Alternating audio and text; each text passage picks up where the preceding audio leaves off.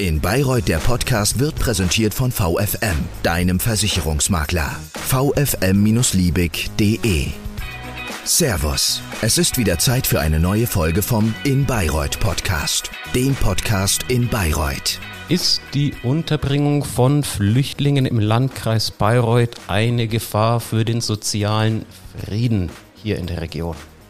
Sie ist zumindest eine große Herausforderung für uns. Eine große Herausforderung für uns, sagt der Landrat des Landkreises Bayreuth, Florian Wiedemann, bei uns im Bayreuth Podcast heute. Herzlich willkommen. Freut mich, dass Sie bei uns sind. Schön, dass ich da sein kann. Mein Name ist Jürgen Lenkheit. Ich möchte mich mit Ihnen heute gerne zum Thema der Unterbringung von Asylbewerbern hier in der Region unterhalten. Sie sprechen über eine große Herausforderung. Ich bin gespannt, wie Sie das begründen, warum das eben eine ist. Im Landkreis Bayreuth waren Ende 2023 rund 650 Asylbewerber und über 1000 Menschen ukrainischer Herkunft untergebracht. Dennoch hinkt der Landkreis Bayreuth im oberfränkischen Vergleich zumindest weiter hinterher. Wie viele Menschen müssen denn noch im Landkreis Fleiß untergebracht werden, damit man das grüne Quotenhäkchen setzen und ein politisches Fleißkärtchen sein eigen nennen kann. Das sind tatsächlich mehrere hundert. Also es ist nicht so, dass das nur ein paar wenige sind, sondern da sprechen wir über mehrere hundert, die wir noch unterbringen müssen. Wir sind allerdings auf einem guten Weg. Das muss ich auch dazu sagen. Das hat historische Gründe, warum wir hier ein bisschen zurückliegen wir hatten da ein bisschen Pech auch. Es waren viele Unterkünfte da im Landkreis Bayreuth und dann war so eine Delle drin in der Flüchtlingsbewegung. Wann war das, diese Delle? Die war so um 2018, 2019 rum. Und ähm, dann gingen die Zahlen zurück und letztlich mussten die Mietverträge, die bestanden, die mussten letztlich gekündigt werden. Somit waren wir jetzt in der Situation, als es wieder voll losging mit der Flüchtlingswelle, dass wir relativ wenig Unterkünfte nur hatten. Die, die wir hatten, die waren randvoll. Und äh, deswegen kam es dann auch, dass ich zu Beginn die 50 Afghanen, die zu uns gekommen sind, in der Turnhalle in Pegnitz unterbringen musste. In der Turnhalle an der Wiesweier Halle. Das war die Turnhalle in der Realschule Pegnitz. Dort sind zwei Turnhallen und eine davon war dann tatsächlich belegt mit den Geflüchteten. Das heißt, eine Turnhalle war noch da, in der konnte auch weiterhin Schulsport stattfinden. Aber es war natürlich eine Einschränkung für den Schulbetrieb und insgesamt natürlich auch insgesamt ähm, ja auch für die Anwohner dort. Sie sagen, mehrere hundert Personen müssen noch kommen, damit man diese Quote hier im Landkreis auch erfüllt. Wissen das die Bürgermeister der kreisfreien Städte und der Gemeinden, der ähm, Städte und der Märkte auch schon? Also dass da noch was auf die zukommen könnte in ihren Gemeinden, in ihren Kommunen? Ja, natürlich. Also das ist ja ein Thema gewesen, was wir von Anfang an relativ offen angegangen sind. Ich hatte das auch in Bürgermeisterdienstversammlungen, ich habe das im Kreistag immer wieder gehabt und äh, ich muss auch eines ganz klar sagen, die Bürgermeisterinnen und Bürgermeister bei uns im Landkreis Bayreuth, die ziehen wirklich ganz hervorragend mit und ähm, wir haben da wirklich tolle Beispiele. Jetzt gerade sind wir dabei, in Speichersdorf eine kleine Containeranlage in Betrieb zu nehmen. Dort Für wie viele Personen? 30 Personen werden dort untergebracht. Und ähm, da war im Vorfeld eine ganz, ganz tolle Kommunikation. Ähm, ich war im Gemeinderat, wir haben dann eine große Informationsveranstaltung gemacht und das ist generell so das, wie ich das angehe. Also immer wenn mir was angeboten wird als potenzielle Unterkunft, dann schaue ich natürlich erstmal selber, ja, hat die Gemeinde vielleicht schon sehr viele Geflüchtete oder passt der Standort wirklich überhaupt nicht, dann schließen wir es von vornherein aus. Aber ansonsten wende ich mich dann immer an die Bürgermeisterin, an Bürgermeister und dann diskutieren wir das erstmal. Meistens schauen wir es dann auch gemeinsam an. Und der nächste Schritt ist dann, dass es im Gemeinderat bekannt gegeben wird. Wenn ich dazu eingeladen wäre, komme ich gern, ansonsten macht es der Bürgermeister allein. Und dann bieten wir immer an von Seiten des Landratsamtes, dass wir auch Informationsveranstaltungen machen und da komme ich dann auch persönlich. Das ist bekannt, das machen Sie nicht erst seit letzter oder vorletzter Woche, diese Informationsveranstaltungen. Jetzt sagen Sie mehrere hundert, 30 davon, ein kleiner Bruchteil wird demnächst nach Speichersdorf im östlichen Landkreis kommen.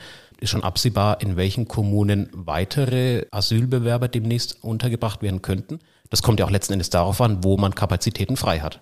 Ganz genau. In Eckersdorf ist es so, dass 25 Personen jetzt eingezogen sind, die Kapazität sind aber 50. Allerdings musste da jetzt eine Fluchttreppe noch installiert werden. Die ist mittlerweile da. Und da werden also in Kürze dann auch nochmal 25 einziehen, sodass dann diese 50, die, über die wir auch immer gesprochen haben, dann entsprechend dort wohnen werden. Dann haben wir weitere Unterkünfte, beispielsweise in Hollfeld, das Hotel Bettina. Da haben wir auch schon eine Infoveranstaltung gehabt. Ging durch die Medien dieses ehemalige Hotel Bettina, weil das jetzt so eine komplett andere Nutzung hat? Ja, das Hotel Bettina ist tatsächlich ein bisschen eine Spezialunterkunft, wobei man sagen muss, dass die Räumlichkeiten normal einfach Hotelzimmer sind. Es gibt zwar Spezialzimmer, die werden aber natürlich umgebaut und das werden dann auch ganz normale Hotelzimmer sein sozusagen.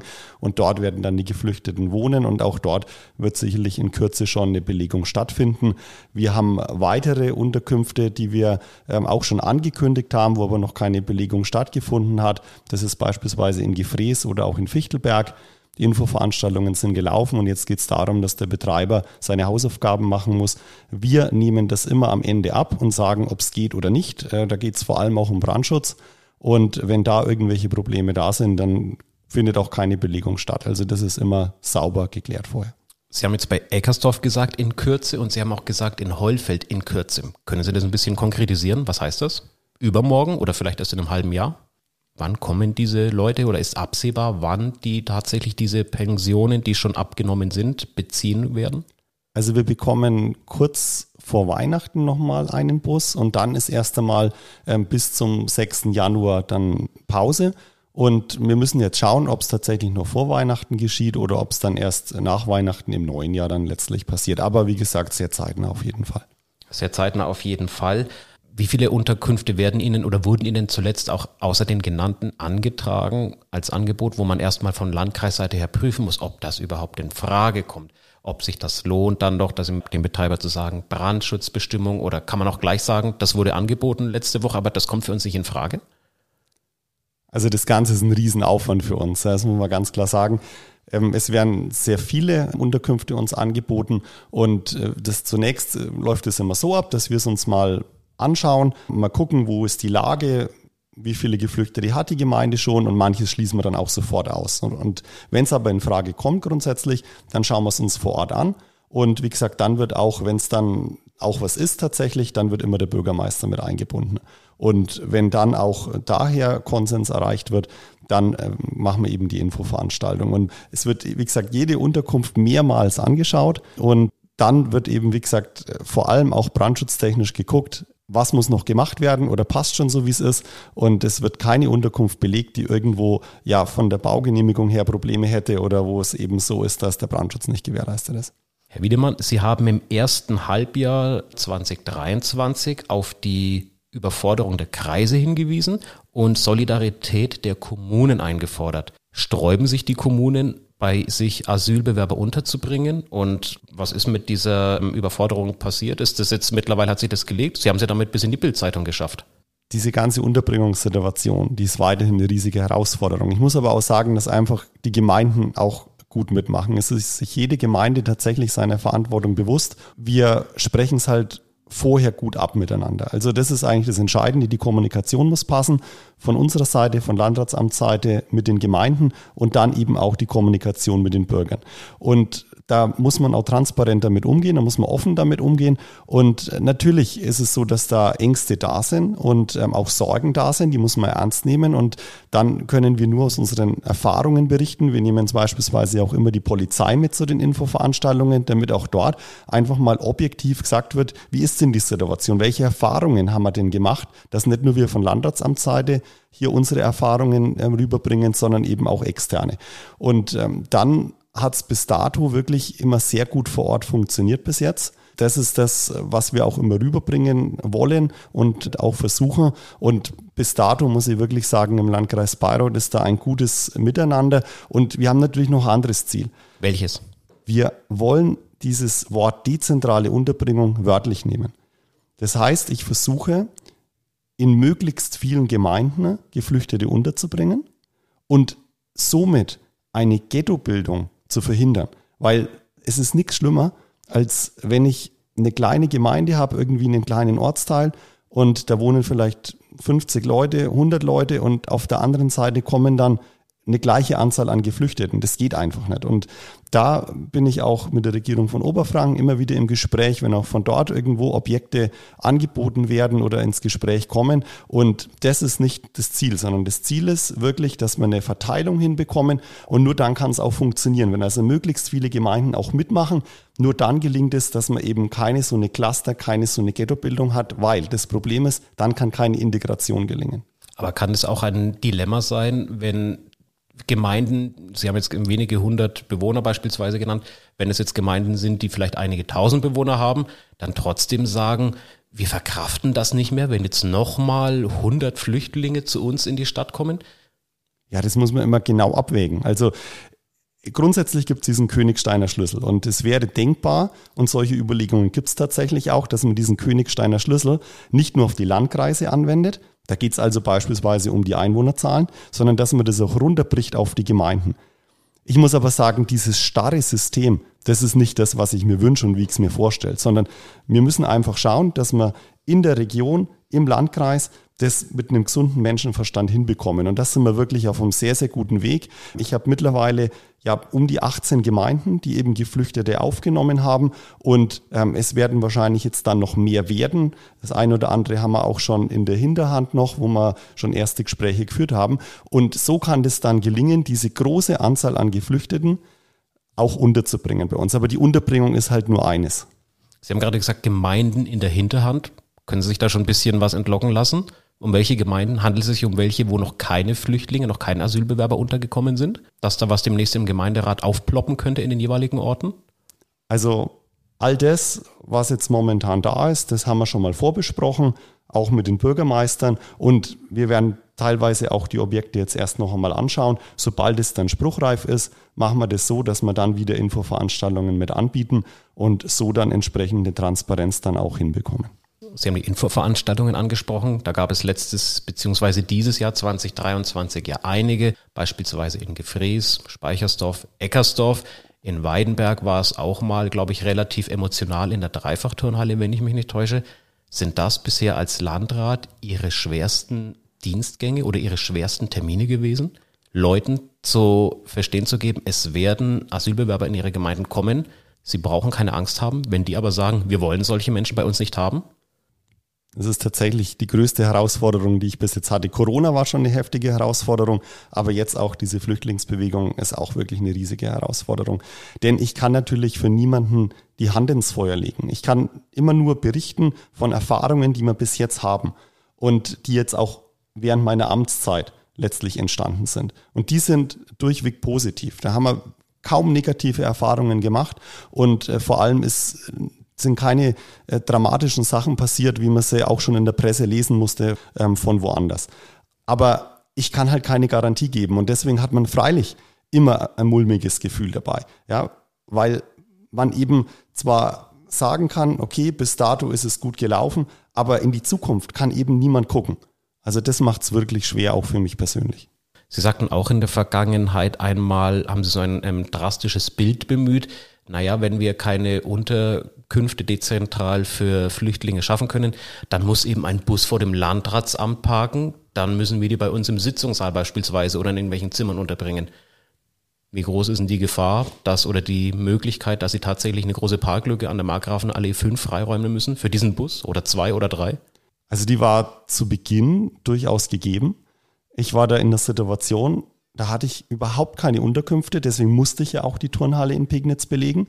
Und es sind immer mehr Geflüchtete gekommen und ich musste immer mehr unterbringen und hatte aber nichts. Mittlerweile ist es so, dass wir da eine super Arbeit äh, gemacht haben, gerade auch meine Mitarbeiterinnen und Mitarbeiter und auch, wie gesagt, die Gemeinden sehr gut mitgemacht haben. Und so haben wir mittlerweile wirklich das geschafft, dass wir Unterkünfte ganz gut aufbauen konnten und da auch weiter dabei sind. Die Unterbringung ist aber insgesamt ja nur eine Herausforderung. Die viel größere Herausforderung ist ja die, auch die Menschen zu integrieren.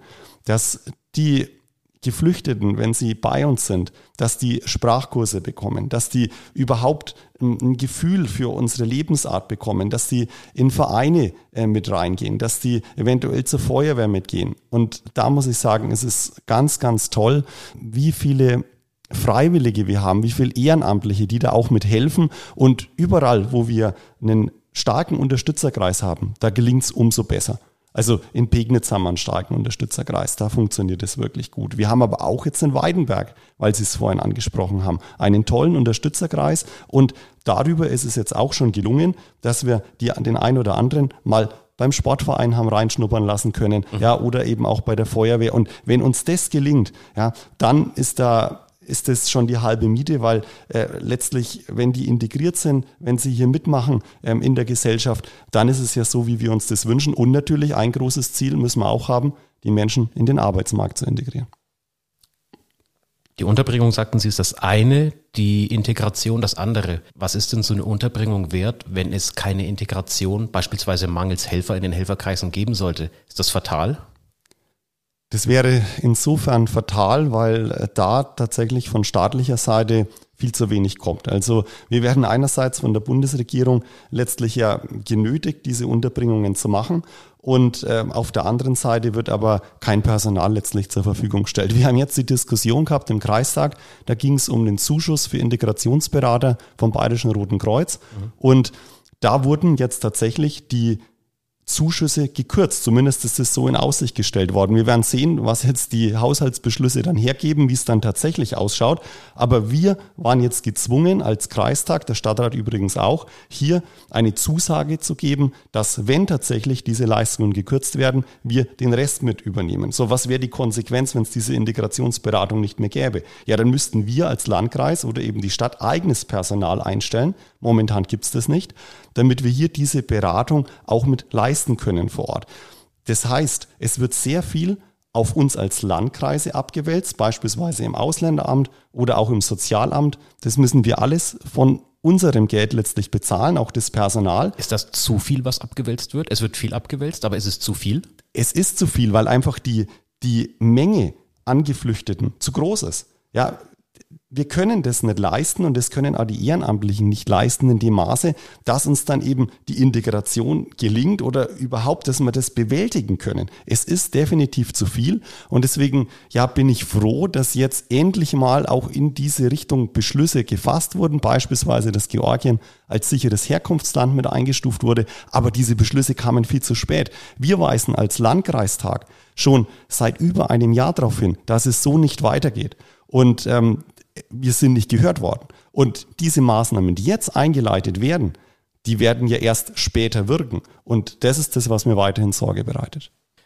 Die Regierung von Oberfranken ist ja für die Verteilung von Flüchtlingen im Regierungsbezirk verantwortlich. Nicht nur für den Landkreis Bayreuth, auch für die anderen Landkreise und für die kreisfreien Städte. In den Landkreis Bayreuth, sagten Sie bereits, soll noch mehrere hundert Menschen kommen, um eben diese Quote zu erfüllen. Ich biete Ihnen jetzt hier die Chance, ich sag's mal provokativ, den schwarzen Peter an die Regierung von Oberfranken zu schieben, um zu sagen, es ist eine Riesenaufgabe, dass man weiß nicht, ob das, ob das mit den Kapazitäten geschafft werden kann. Ihr bekommt den schwarzen Peter von uns aus dem Landratsamt zurück. Zücken Sie die Karte?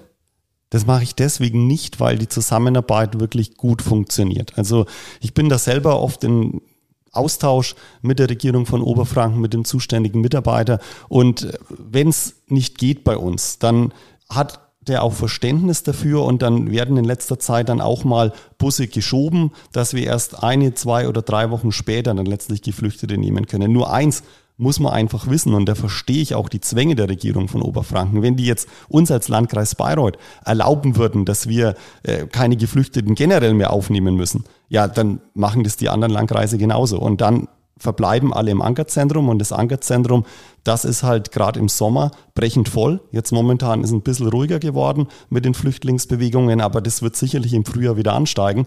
Und von dem her ist natürlich auch Solidarität gefordert von den Landkreisen und die kreisfreien Städte übrigens in Oberfranken, die haben ihre Quoten schon längst erfüllt, nehmen aber trotzdem immer noch Geflüchtete. Natürlich nicht in dem Ausmaß wie mir. Und deswegen wäre das einfach kein Ansatz, jetzt zu sagen, wir als Landkreis Bayreuth, wir verweigern uns. Erhöht das den Druck auf die Landkreise, noch mehr Personen aufzunehmen, wenn man sieht, es gibt kreisfreie Städte, die haben die Quote erfüllt, aber die machen weiter, die nehmen noch mehr? Oder dass man aus den Städten auf die Kreise zeigt und sagt, Landkreis Bayreuth, wär du auch mal aktiv? Ja, natürlich. Und das passiert ja auch und das ist ja auch völlig berechtigt. Also das heißt, es muss einfach jeder schauen, dass er diesen Königsteiner Schlüssel, so gut es irgendwo geht, erfüllt. Und auf den Weg haben wir uns gemacht. Wir sind da sehr, sehr weit gekommen.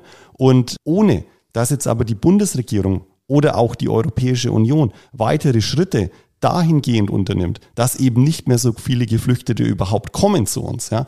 Ohne das wird es tatsächlich noch eine sehr, sehr sportliche Aufgabe und ich glaube auch, dass wir dann an den Punkt kommen werden, wo die Akzeptanz nicht mehr da ist vor Ort. Jetzt momentan haben wir es so gut es irgendwie ging gemanagt, aber so kann es nicht weitergehen. Das ist auch eine klare Botschaft, die ich sende. Ist denn das Thema Flüchtlinge ein solches Thema, bei dem man aus politischer Sicht nur verlieren kann, wenn man nicht in die rechte Ecke gestellt werden will? Kurze, knappe Antwort. Also als Landrat nehme ich mir das durchaus raus zu sagen, dass es so nicht weitergehen kann. Das muss ich auch und deswegen darf mich auch niemand in irgendeine rechte Ecke stellen, weil es geht einfach darum, das eine ist die Unterbringung, ja, kriegen wir so einigermaßen hin, aber das andere ist eben die Integration und die ist mir auch wahnsinnig wichtig. Im politischen Berlin, aber auch hier in Oberfranken ist zuletzt mal in, wenn im Zusammenhang von Flüchtlingen oder Asylbewerbern die Rede war, das Wort der Ankommenden aufgetaucht. Ich hatte das auch in meiner Recherche mal von der Regierung von Oberfranken mal so mitgehört. Was halten Sie von diesem Begriff Ankommende? Wenn man von Menschen spricht, die mit einem Fluchtgrund nach Deutschland oder in Landkreis Bayreuth hierher kommen? In Deutschland neigt man seit geraumer Zeit dazu, hier irgendwelche Wortkonstruktionen zu machen.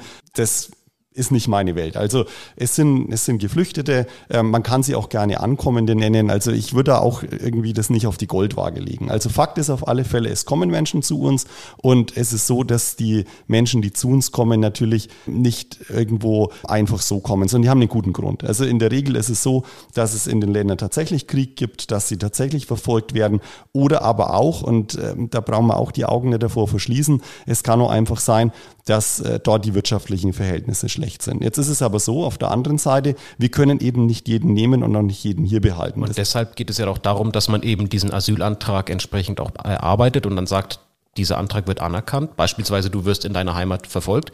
Oder es wird dann eben abgelehnt, weil eben nach deutscher Rechtslage oder nach der politischen Ausrichtung entsprechend das nicht als Fluchtgrund anerkannt wird, um dann hier bleiben zu können. Es gibt Gründe, aber die sind unterschiedlich und unterschiedlich gravierend. Genau, und äh, da muss man eben auch wirklich unterscheiden. Also diejenigen, die eben hier einen Fluchtgrund haben, äh, der letztlich sie berechtigt, hier zu bleiben, da glaube ich, sind wir alle so, dass wir sagen, Mensch, wir sind ein soziales Land und äh, das ist dann auch verständlich und wir müssen die Menschen auch bei uns aufnehmen. Aber es ist so, dass ich zwei Dinge anmahne. Das eine ist, dass wir da eben schon unterscheiden müssen zwischen denen, die wirklich einen Fluchtgrund haben, der letztlich in die Verfolgung reingeht, oder ob sie eben Wirtschaftsflüchtlinge sind. Da muss ich sagen, ja, jeden können wir leider nicht bei uns behalten, das überfordert uns so. Und das Zweite ist, dass halt in der Europäischen Union da ein absolutes Ungleichgewicht da ist. Wir als Deutschland müssen sehr, sehr viele Geflüchtete aufnehmen. Etliche andere Länder verweigern sich komplett. Und da muss man sich dann schon die Frage stellen, warum ist es so? Warum nehmen wir dann trotzdem immer mehr auf? Und irgendwann muss vielleicht auch mal Deutschland sagen, nein, so geht's nicht weiter. Wir können auch nicht mehr. Entweder die anderen Länder machen mit, ja, oder aber man muss dann auch sagen, bei uns geht's eben auch nicht mehr. Mal nur so ein Gedankenspiel. Hätte es für die Menschen, sei es jetzt auf Bundesebene oder auch im Landkreis Bayreuth, wenn wir mal diesen Einzelfall jetzt, für den Sie hier der Landrat sind, hernehmen, auch Signalwirkung, wenn man kommunizieren sollte, dass Flüchtlinge, die hier untergebracht sind, nicht als Flüchtlinge, als Asylbewerber anerkannt werden und auch das Land Deutschland und damit den Landkreis Bayreuth wieder verlassen müssen? Dass man den Menschen hier auch in der Region zu verstehen gäbe, nicht jeder, der hierher kommt, kann auch bleiben. Am Dienstag geht wieder ein Flugzeug zurück nach, sagen wir mal, Pakistan oder Afghanistan. Da sitzen ein paar Leute drinnen, die in Heulfeld, Betzenstein, Bischofsgrün bisher untergebracht waren.